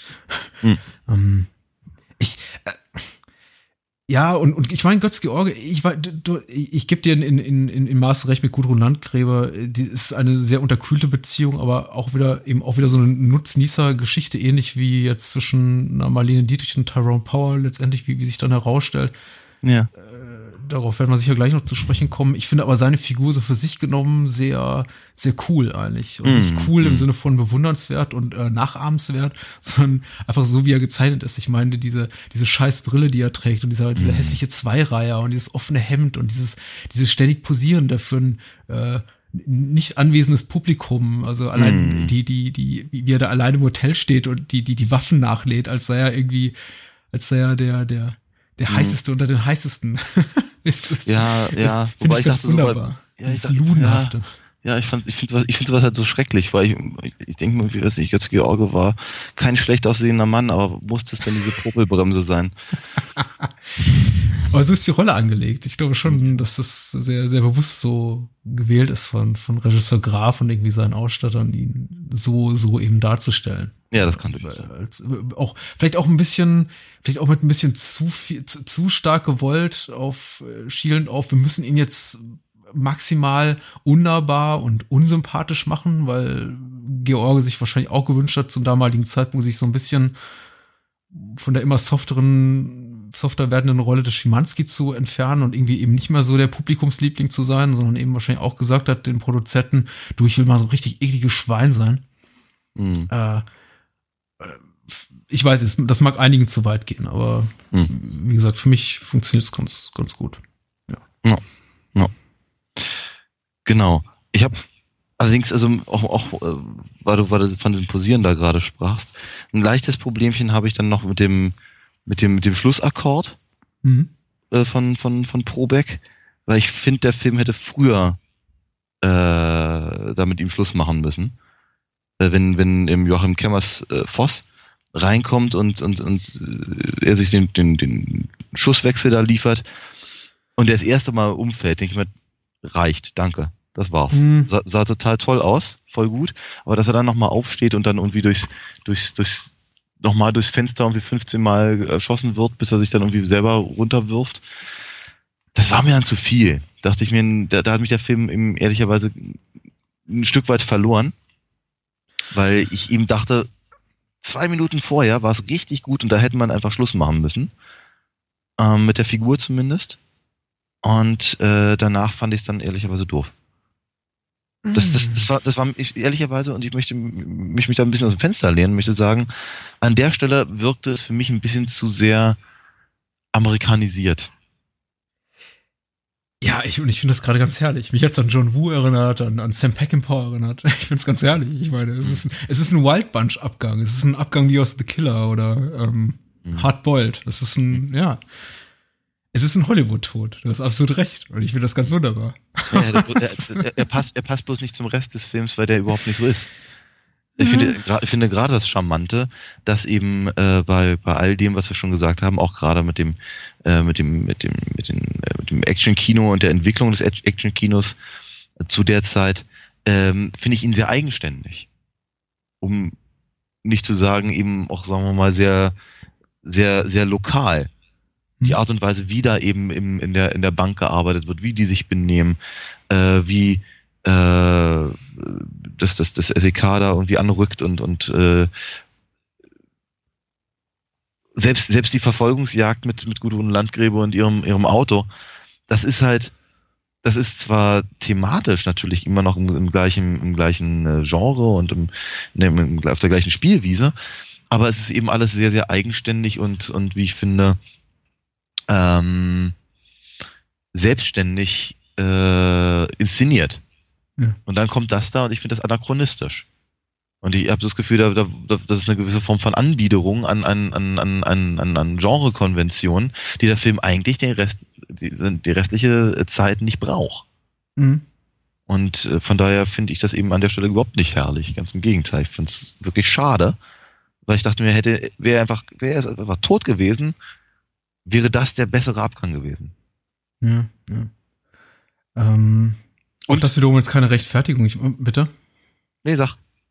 Äh, wiederum keine Rechtfertigung, sondern vielleicht einfach nur eine Erklärung, eine mögliche Erklärung ist eben, dass äh, ja, ich meine, man merkt es vielleicht schon. Ich, ich bin ein großer Dominik Graf-Fan. Ich glaube, er ist, ist für mich der beste deutsche lebende Regisseur, den wir haben. Ich habe ungefähr 30 plus seiner Filme gesehen, hauptsächlich im Fernseharbeiten und ich bin fast in alle verliebt sofort gewesen.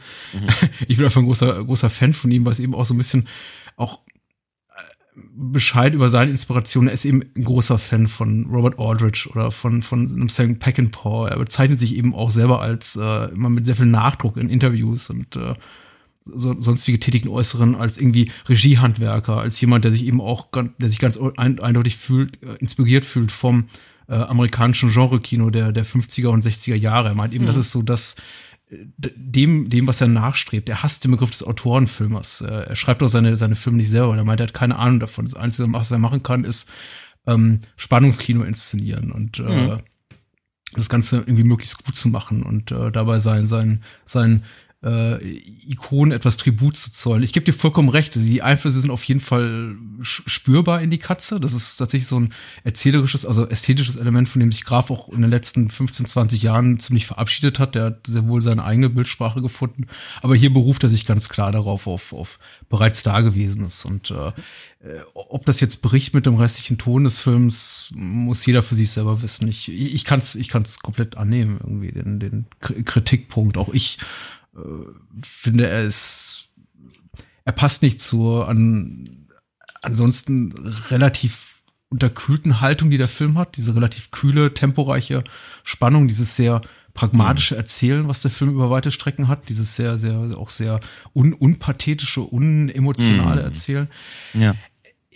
Ich finde, er hat sich zu dem Zeitpunkt verdient und er spricht eben auch kurz vor mit ein paar anderen, sagen wir mal, von, von ihm selber genutzten Stilmitteln, zum Beispiel mit diesem, finde ich sehr, sehr krass auch einem Horrorfilm ent, zu, äh, ent, entlehnten Moment des, des Tod von, von Jungheinz, der, der wirklich so Mhm. inszeniert wird wie aus, aus einem US-amerikanischen Horrorfilm der 70er oder 80er Jahre, irgendeinem Slasher-Film, Mhm. der mit, mit irgendwie wirklich äh, äh, äh, Schreien auf der Tonspur, nicht Schreien, aber schreienden Geigen auf der Tonspur und irgendwie einem Zoom in, in das blutüberströmte Gesicht von Jungheim, Mhm.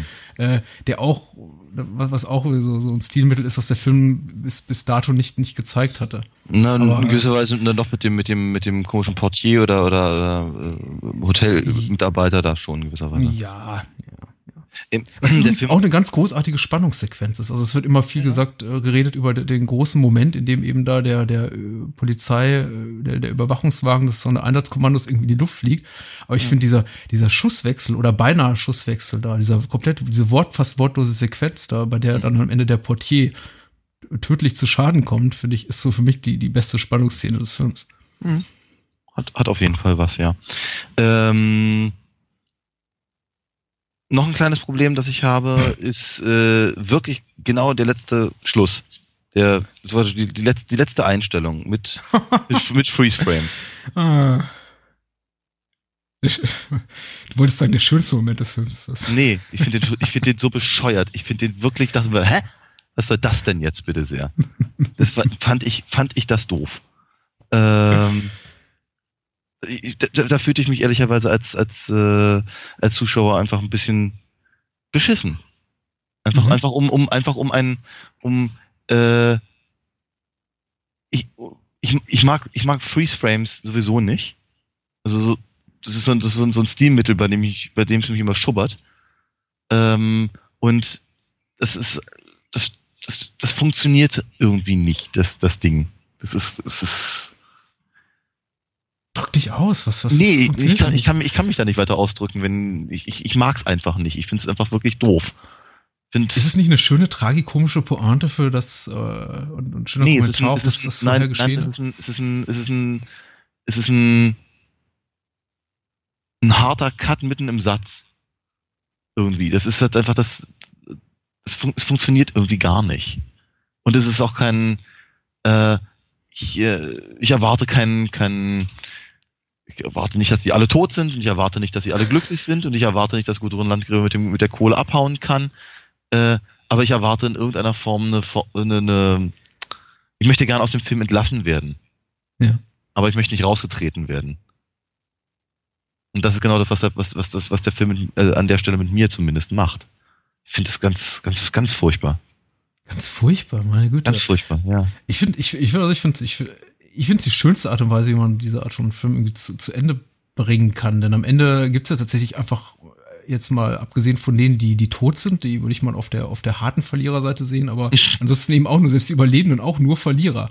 Und irgendwie die, die, die Verlierer dann quasi zu entlassen mit einer, äh, in, in eine sehr, naja, ambivalente Zukunft, möchte ich es mal so Das ist nicht das, was ich meine. Patrick, Finde ich, find das ich ganz ist- schön. Patrick, das ist nicht das, was ich meine und das ist auch nicht Ja. das, was ich gesagt habe. Ich habe gesagt, die Art und Weise, wie das geschnitten ist.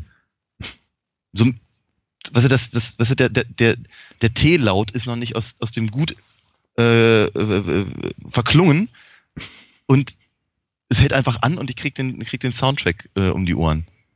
In dem, in dem Freeze-Frame. Das finde ich, das ist, das ist gerade das Handwerkliche, was mich an der Stelle wirklich stört. Nicht die, weißt du, er, er, er hätte ja gerne gut sagen können, er hätte auch gerne die, die, die, die Bierflasche hochhalten, hätte er sie nur wieder runtergenommen oder irgendwas. Irgendwas, irgendwas passiert und nicht dieses, äh. Das ist Coitus interruptus. Das ist ganz furchtbar. Ich fand das, ah, ich kann sowas nicht leiden. Das regt mich Ja. auf.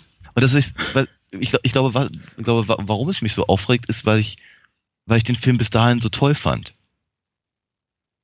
Gesagt, und ich kann, ich kann ja eben, wie gesagt, ich äh, habe jetzt äh, relativ viele Sachen gesagt, die mich gestört haben. Ja. Ähm, das ist aber alles total unwesentlich dafür, dass ich eben den, also der Film ist super spannend, er ist super gut inszeniert, ähm, er ist recht gut geschrieben und obwohl ich eben die, die beiden Hauptdarsteller im Prinzip nicht wirklich, nicht wirklich mag, äh, ändert es nicht an, nichts an der Tatsache, dass ich den Film aber richtig klasse fand. Ähm, und dass ich auch durchaus eben weiter gerne wissen wollte, was da, was da, was da passiert und dass ich da eben gepackt war und es hat eine, eine ganz, ganz großartige Nummer. Auf die Art und Weise möchte ich aber aus einem Film nicht entlassen werden. Hm. Legitimer Kritikpunkt. Kann ich, äh, kann ich so mit leben, muss ich so mit leben. Ich kann nicht sagen, dass ich den Film, ich habe jetzt irgendwie 15 Mal gesehen, mich jemals dieser Moment gestört habe. Ich habe, ich, ich glaube, ich habe das erste Mal, als ich den Film sah, das Problem gehabt, dass ich, weil es einfach eine schlechte Kopie war oder eine, eine Fernsehausstrahlung war, nicht verstanden habe, was da gesagt wurde oder diese, mhm. dieses, äh, äh, diese Zurufe, wie geht's euch, nicht mhm. mitbekommen habe und dachte, wieso schreit jetzt gut? Aber okay. äh, ich, ich sehe, was du meinst. Ich sehe, was du meinst. Es ist tatsächlich auch ähm, es ist ein Film, das und ich weiß leider nicht so viel darüber, um mit Sicherheit behaupten zu können, dass es von Anfang an so geplant war, das Ende auf jeden Fall zumindest irgendwie dreharbeitenseitig so gewesen mit dem Ende, dass der Großteil äh, dessen, was man so in den letzten fünf Minuten sieht, in, in, in wenigen Stunden quasi auf so einer Verkehrsinsel gedreht wurde und äh, man da die Schauspieler auch relativ viel hat, hat improvisieren lassen und mit einem sehr, sehr kleinen Team irgendwie nur mit Regisseur und Kameramann sich okay. dahin bewegt hat, um so am, am, letzten Drehtag, als der Rest der Crew schon abgezogen war, dieses Ding zu drehen. Ja, weil man äh, sowohl Budget als auch Terminplan maßlos überzogen hatte ah, und äh, okay. äh, gesagt hatte, ja gut, dann dreht man eben das, das Ende bei anderer Gelegenheit eben nach und äh, mhm. mit äh, in dessen Folge hat sich eben Graf äh, äh, seinen Kameramann Martin Schäfer und die beiden äh, Überlebenden, zwei der überlebenden Hauptdarsteller, also Landgräbe und Gebauer geschnappt und gesagt, okay, wir, wir drehen jetzt das Ding noch eben fertig, wir, wir machen das jetzt nicht irgendwie in, in, in einem Monat nochmal, wenn dann irgendwie alle raus sind und mittlerweile in anderen Projekten stecken. Mm. Und äh, Graf selber ist sehr glücklich und meint irgendwie, ist er zumindest, was die Dreharbeiten trifft, die, die schönste Szene für ihn. Aber äh, ich gebe dir recht, das ist für mich jetzt auch nicht das Highlight des Films, aber ich finde, das ist ein es ist ein gelungener Schlusspunkt für mich. Also, okay. ähm, ich, ich, äh, Fra Frage nochmal zwischendurch. Ähm, wie stehst du denn überhaupt zu dem, zu der Figur von äh, Ulrich Gebauer? Also zu dem, zu dem ESA? Wie, siehst, wie siehst du den im Laufe des Films?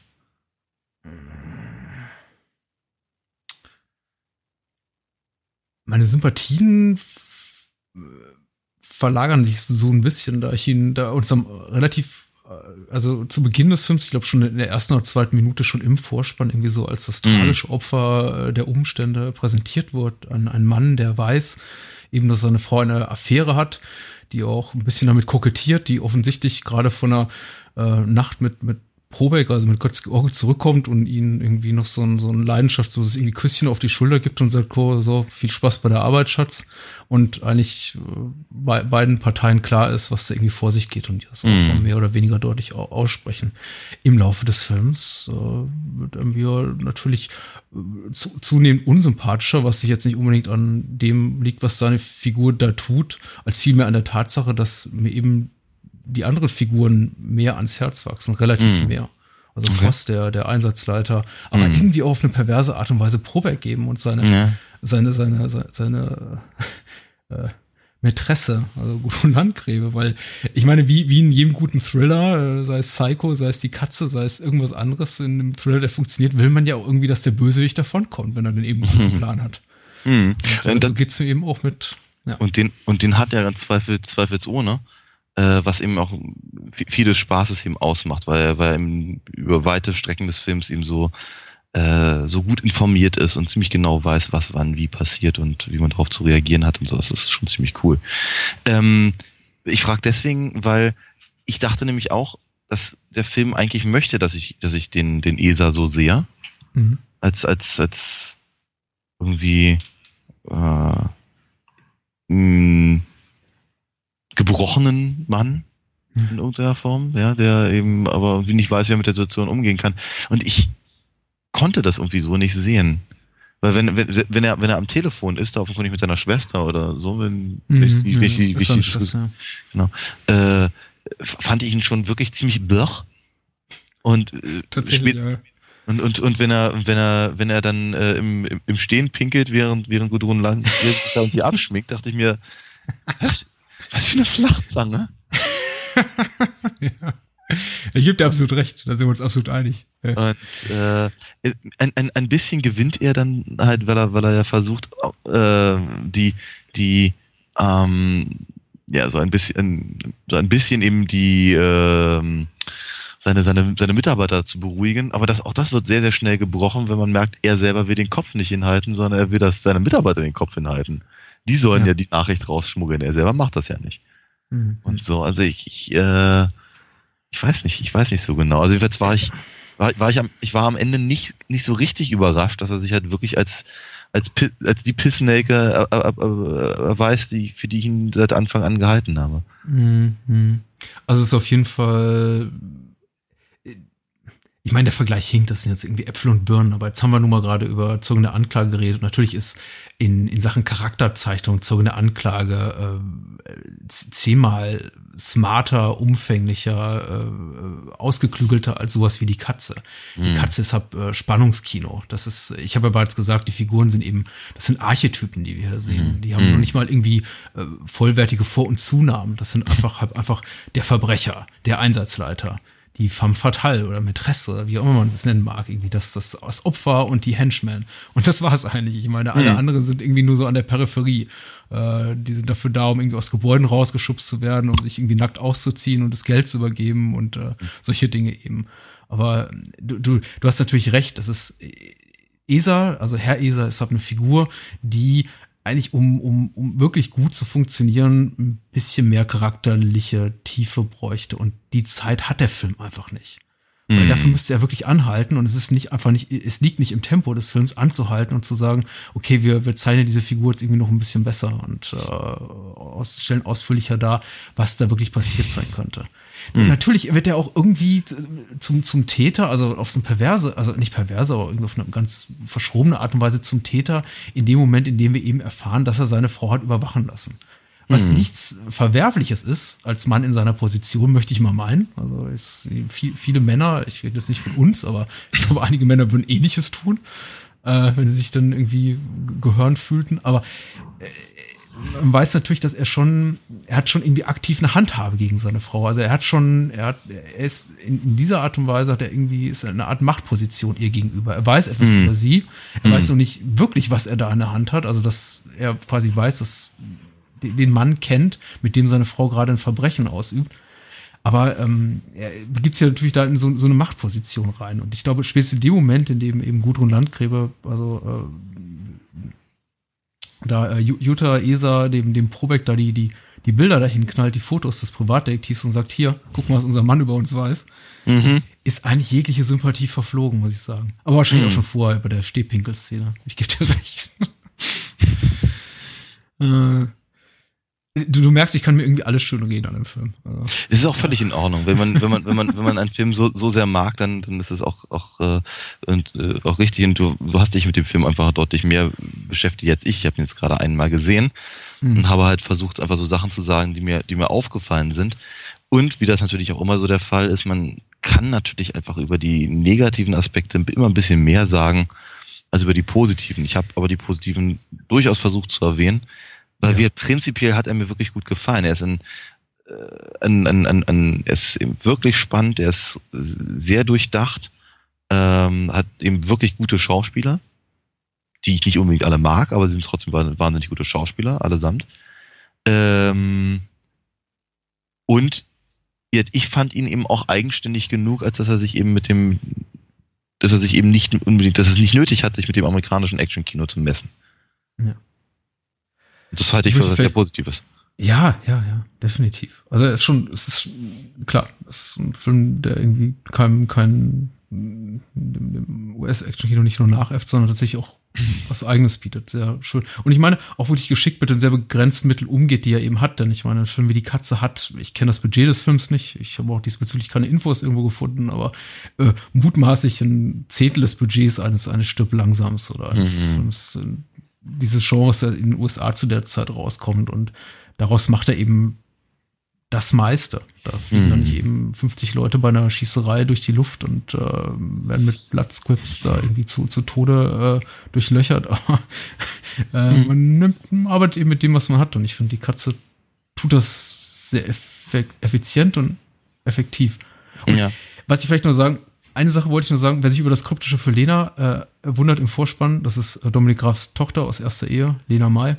Mhm. Äh, Lena May heißt sie, glaube ich. Äh, äh, hat er mit einer Amerikanerin, Sherry Horman, gehabt, die äh, seine Tochter. Und ich glaube, was, was äh, so ich glaube, für mich auch so der, der, der Hauptgrund mit ist, warum ich der Katze jetzt seit dem ersten Mal, als ich den Film gesehen habe, bis zum heutigen Tag so die Treue halte, so die Stange halte und den Film weiterhin so liebe, ist eben auch, dass ich für mich dieses, ähm, dieses Versprechen, was Graf damals äh, mit, mit die Katze gegeben hat, so für mich mittlerweile x-fach wieder auch ein, eingelöst hat. Er ist kein Filmemacher, der, und davon gibt es eben einige, die wirklich einen guten Film machen oder zwei Hm. gute Filme machen und dann einfach sagen, weiß ich, irgendwo in der Mittelmäßigkeit da, dahin vegetieren oder man dann Ja. irgendwie sagt, ach, hat er auch mal wieder einen Film gemacht, ja, war nicht so gut und äh, Graf ist jemand, der sich immer wieder nicht neu erfunden hat, aber konsequent weiterentwickelt hat, der sehr wohl einen eigenen Stil hat, auch wenn er mal sagt, er habe keinen eigenen Stil und er will kein Autorenfilmer sein. ist er auch nicht, aber er hat sehr wohl einen eigenen Stil. Und er ist wirklich jemand, der bei dem es sich wirklich lohnt, seine, seine Filmografie mal irgendwie durchzugehen und sich da irgendwie ein paar Rosinchen rauszusuchen, sich die anzugucken. Sein Debütfilm, Das zweite Gesicht, ist super. Er hat sich 94 nochmal an einem deutschen Actionfilm, diesmal aufwendiger versucht, Die Sieger. Mhm. sehr zerfahrener Film, aber auch irgendwie ehrenwert. Irgendwie am Ende runtergeschnitten von drei Stunden auf 100 Minuten und oh- ohne Sinn und Verstand, aber zumindest sehr viele Schauwerte. Er hat, er hat äh, die, die ARD-Reihe Sperling mit konzipiert. Er hat äh, äh, viele, die, die besten Folgen des Fahnders mit, mit Wennemann damals gedreht, meiner Meinung nach. Ähm, äh, seine sein, sein Zehnteiler für Arte ähm, im Angesicht des Verbrechens ist ganz toll. Ähm, also er hat wirklich super Sachen gemacht und zuletzt eben auch fürs, fürs Kino, äh, die geliebten Schwestern. Sind alle unfassbar gut. Und ich meine, er, er macht auch Fehltritte, aber er ist jemand, der einen unheimlich hohen Output hat, der immer noch irgendwie sehr, sehr viel will, der auch ein Regisseur ist, der jetzt mit über 60 immer noch äh, Filme macht, die, die frischer wirken als die von so manchem 30-Jährigen. Und äh, auch immer mehr dorthin geht, wo es wo es äh, weh tut. Und äh, ich Mhm. habe gehört, äh, ich habe von von einem Bekannten von mir gehört, der der der der der der, der Set-Assistent war bei bei seiner neuesten äh, Spielfilmproduktion, hat gemeint, der sein nächster Film, der wohl nächstes Jahr rauskommt, wird noch fieser. Also Okay. er wagt noch mal was Neues. Äh, ja, Dominik Graf, die Katze. Ich liebe ihn. Ich liebe ihn. Ich, ich liebe den Mann, glaube ich, und ich mag auch den Film sehr gerne. Das ist super. Ähm, und übrigens, trotz des Settings in Düsseldorf überwiegend in, in München gedreht, aber Mhm. das erklärt, glaube ich, auch das Bavaria-Film im Vorspann. Mhm. Ja. Ein, übrigens ein, ein, ein, ein, ein Logo, das ich immer sehr als, als sehr piefig empfinde. Äh, ich finde ich find rückblickend das äh, NCO, das neue Konstantin-Film, irgendwie so ein bisschen lustig, weil ja irgendwie Eichinger, nachdem er den Laden nach der Insolvenz 79 wieder aufgemacht hat, irgendwie glaubt, der muss das Ding irgendwie neu benennen und dachte, okay, äh, Konstantin ist so abgelutscht, komm, wir nennen das jetzt irgendwie die neue Konstantin-Film. Mhm. Aber du hast vollkommen recht. Also Bavaria, neue Konstantin. Aber hey. Der Film ist gut. Ja, das finde ich echt super. Ja. ja. Hat mir gefallen. Äh, und ist ja auch eine wunderbare Überleitung zu dem, was wir nächste Woche so geplant haben. Denn nächste Woche reden wir wieder über deutsches Qualitätskino.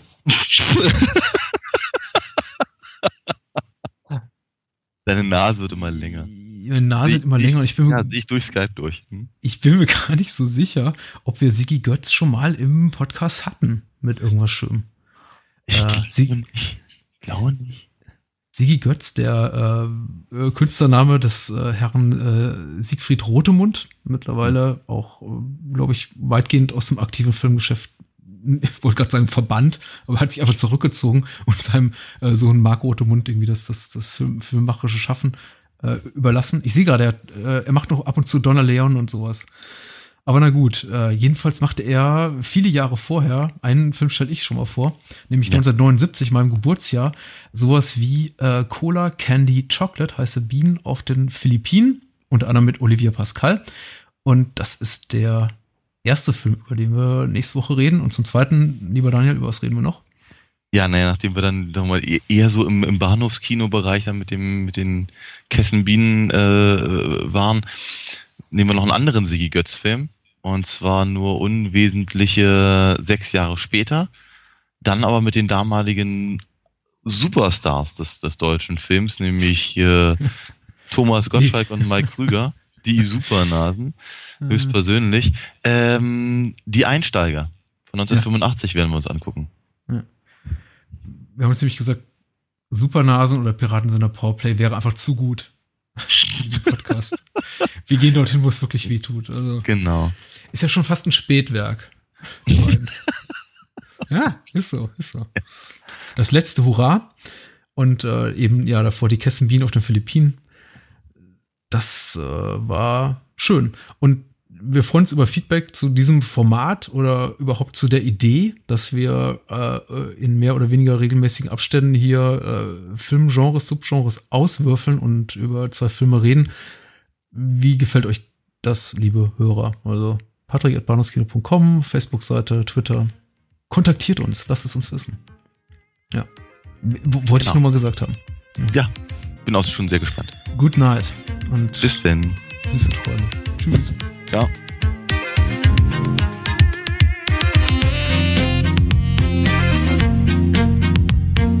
Das war Bahnhofskino mit Patrick Lohmeier und Daniel Gramsch. Besucht uns unter bahnhofskino.com und schickt Feedback und Filmwünsche als E-Mail an patrick@bahnhofskino.com. Bei Facebook, Twitter, iTunes, Stitcher und über alle bekannten Podcast-Apps sind wir natürlich auch zu finden. Unter alinafox.de könnt ihr Daniels Comics lesen und bestellen. Alina Fox Hörspiele sind übrigens bei Amazon, Audiamo und überall dort erhältlich, wo es etwas auf die Ohren gibt. Natürlich auch im gut sortierten Einzelhandel. Vielen Dank fürs Zuhören und adios.